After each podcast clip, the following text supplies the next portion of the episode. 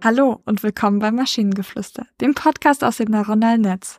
In jeder Episode stellen wir eine Geschichte vor, die nicht von einem Menschen, sondern von einer Maschine verfasst wurde. Und damit kommen wir zu unserer heutigen Geschichte über das richtige Gendern. Es war einmal eine Gruppe von Freunden, die sich in einer Bibliothek trafen, um gemeinsam an einem Projekt zu arbeiten. Unter ihnen waren Menschen verschiedener Geschlechteridentitäten und sexueller Orientierung. Sie beschlossen, eine Diskussion über das richtige Gendern zu führen. Da sie in der Vergangenheit oft Unstimmigkeiten erlebten, wenn es darum ging, wie man Menschen in ihrem Umfeld ansprechen sollte. Die Diskussion begann mit der Frage, ob das Geschlecht einer Person überhaupt wichtig sei und ob es notwendig sei, dies bei der Anrede zu berücksichtigen. Einige der Freunde waren der Meinung, dass das Geschlecht einer Person ein wichtiger Aspekt ihrer Identität sei und dass es respektlos sei, es zu ignorieren. Andere argumentierten, dass das Geschlecht unnötig sei und dass die Verwendung von geschlechtsneutralen Anreden wie lieber oder sehr geehrte Person ausreichen würde. Schließlich einigten sich die Freunde darauf, dass das Geschlecht einer Person wichtig sei, aber dass es darauf ankomme, wie sie es selbst definiere. Es sei wichtig, jede Person individuell zu betrachten und sich nicht auf Stereotypen oder Vorurteile zu berufen. Die Freunde beschlossen, dass die folgenden Regeln für das richtige Gendern gelten sollten.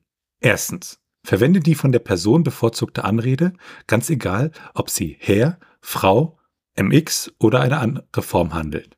Zweitens. Berücksichtige die Pronomen, die die Person bevorzugt. Einige bevorzugen das traditionelle er oder sie, während andere Pronomen wie sie, er, xir oder hen bevorzugen.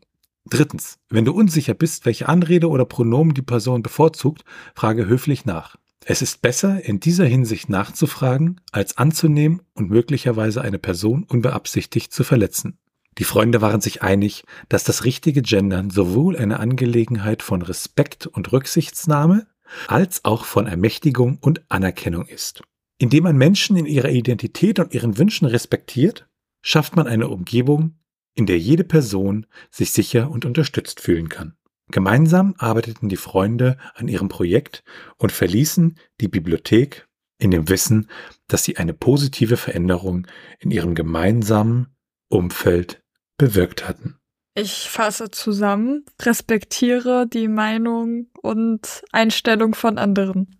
Ich muss aber zugeben, zu gendern, äh, ich versuche es. Ich bin nicht konsistent da drin, weil es mir manchmal schwer fällt, aber ich mache es halt. Und es ist kein großer Aufwand, deswegen verstehe ich nicht, warum sich manche Leute so krass dagegen stellen. Ja, das haben ja auch Leute etwas dagegen, dass wir Benzinautos abschaffen.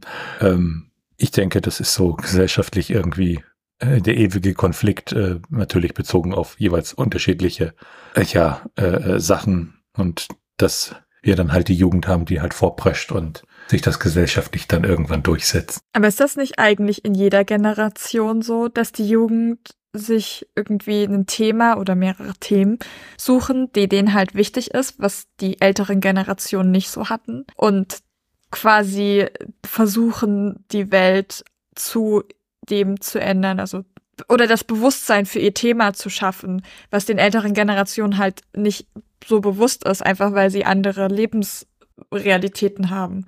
Ja klar, wenn du dir anguckst, bis in die 70er Jahre gab es irgendwie keine Umwelt, ne? Also klar, es gab sie, aber diese ganzen Begrifflichkeiten dahinter, ne? Und dass das vielleicht was ist, was wichtig ist und schützenswert ist, ne? Das war halt, ach, warum, ne?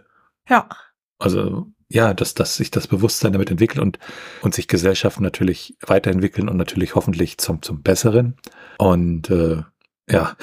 Ja, und tiefer gehen wir dann in einer anderen Podcast-Folge, die wir dann komplett philosophisch aufziehen.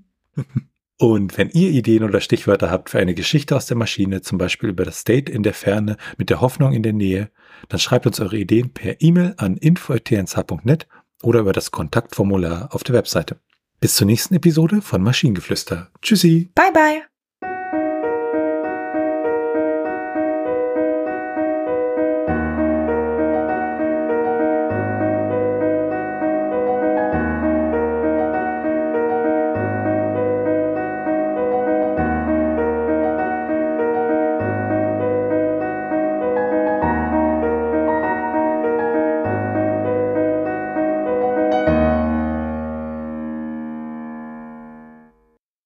Produktion von Tone Age. T1H.net